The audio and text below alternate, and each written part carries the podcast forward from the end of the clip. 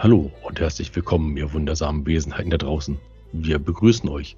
Es ist wieder einmal Zeit für Zack, Kartoffelschnack.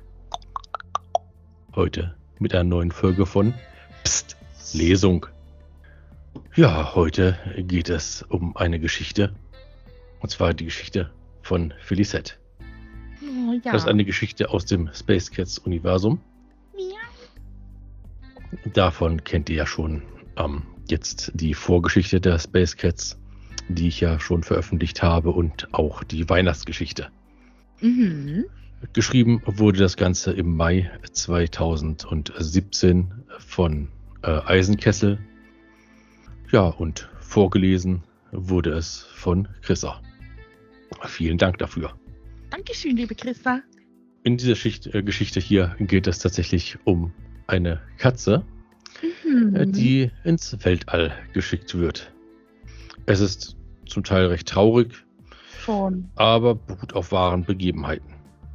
Ja, also das könnt ihr durchaus nachrecherchieren. Aber es ist natürlich auch wieder ein wenig Humor mit eingebaut. Das stimmt. Aber nur ganz wenig. Mhm. Äh, In diesem Sinne würde ich sagen, viel Spaß beim ja, Lesen oder vielmehr Hören der Geschichte von Felicette.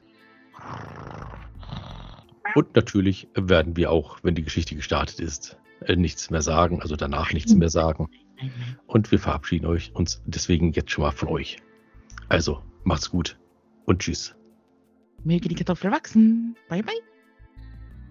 Vielleicht, aber nur vielleicht haben die Überkatzen ihren eigentlichen Wunsch, den Planeten Erde zu verlassen, gar nicht durch ihr Streben, Milch von der Milchstraße zu trinken, sondern vielmehr aus dem französischen Raumfahrtprogramm. Das glaubt ihr nicht? Verübeln kann ich euch dies nicht. Immerhin ist es ja absolut glaubwürdig. Was sollten Katzen denn anderes wollen außer Milch von der Milchstraße und Lasagne? Aber lasst mich doch einfach erzählen und entscheidet dann, was ihr glauben wollt und was nicht. Es war ein lauer Sommertag im Jahre 1958, als ein französischer Wissenschaftler, ja, ja, ein Mensch, auf eine wunderbare Idee kam. Nein, glaubt ihr nicht? Leute, auch Menschen haben ab und zu gute Ideen. Zumindest glauben sie das immer. Aber nun von Anfang an. Im November 1957 wurde mit dem sowjetischen Raumfahrtprogramm die Hündin Laika mit der Sputnik 2 ins All geschossen. Zu dieser Zeit boomte bei den Menschen der Wunsch, ins All zu fliegen, neue Welten und außerirdisches Leben zu entdecken. Auch wenn Laika nur ein Hund war, sind wir doch traurig und erschüttert, dass sie diesen Flug nicht überlebt hat. 1960 wurden dann mit der Sputnik 5 zwei Hunde ins All geschickt und auch sicher wieder auf die Erde zurückgeholt.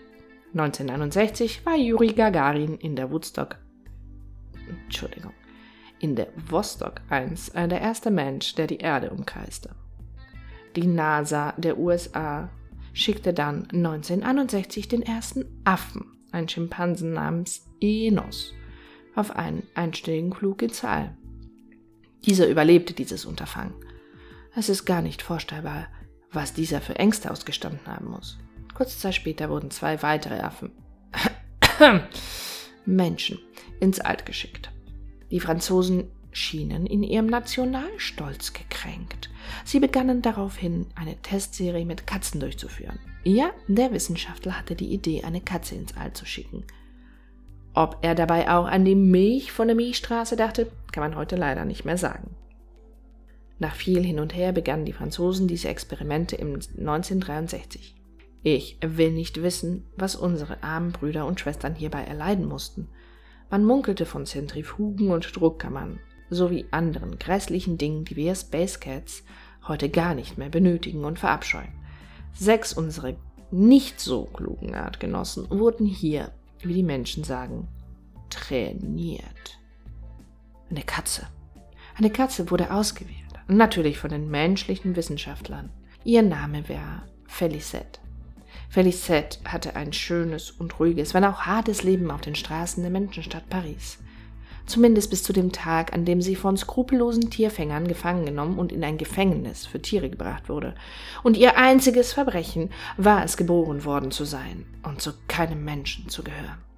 Diesen Fehler haben wir dank ihr nicht noch einmal gemacht. Am 18. Oktober 1963 startet dann die V-47. Die, die, Triebwerke brannten 42 Sekunden lang und in dieser Zeit betrug die Beschleunigung bis zu 9,5 G. Danach gab es fünf Minuten eine Schwerelosigkeit. Der höchste Punkt des Fluges mit der Rakete und Felicette an Bord betrug 157 Kilometer. Der Wiedereintritt in die Erdatmosphäre war von starken Turbulenzen geprägt. Knapp neun Minuten nach dem Start öffnete sich der Fallschirm der Landekapsel, welche zehn Minuten und 36 Sekunden nach dem Start wieder intakt auf der Erde landete. Aber Felicette ging es den Umständen entsprechend, wenn auch verängstigt, gut. Sie musste dann noch ein paar Monate in einem Labor zubringen, in dem man weitere schreckliche Tests und Versuche an ihr durchführte. Am Ende des Tests schläferte man die arme Felicette dann ein. Ob die Menschen so wohl all ihren Helden danken, ich weiß es nicht. Ich weiß nur, dass hier auf Lasagne Prime eine Gedenktafel errichtet wurde. Im Gedenken an Felicette, unserer ewigen Heldin, die für uns alle bewiesen hat, dass wir den Menschen in den unendlichen Weiten des Alls entkommen können. Und an die namenlose Katze, die sechs Tage später in einem weiteren Flugexperiment mit der V50 ihr Leben verloren hat. Wir danken euch für euer großes Opfer. Nein, jetzt im Ernst. Ihr müsst nicht traurig sein. Ohne sie wären wir vielleicht nie ins All geflogen. Denk mal darüber nach. Es könnte helfen. Ach, fast hätte ich's vergessen. Da war noch etwas. Felix, ja genau, Felix entkam aus demselben Labor.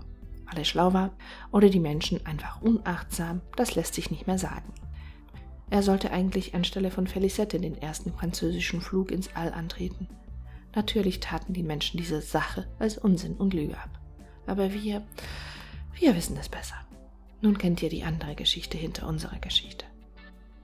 Aufzeichnungen zur Ausbildung neuer Space Girls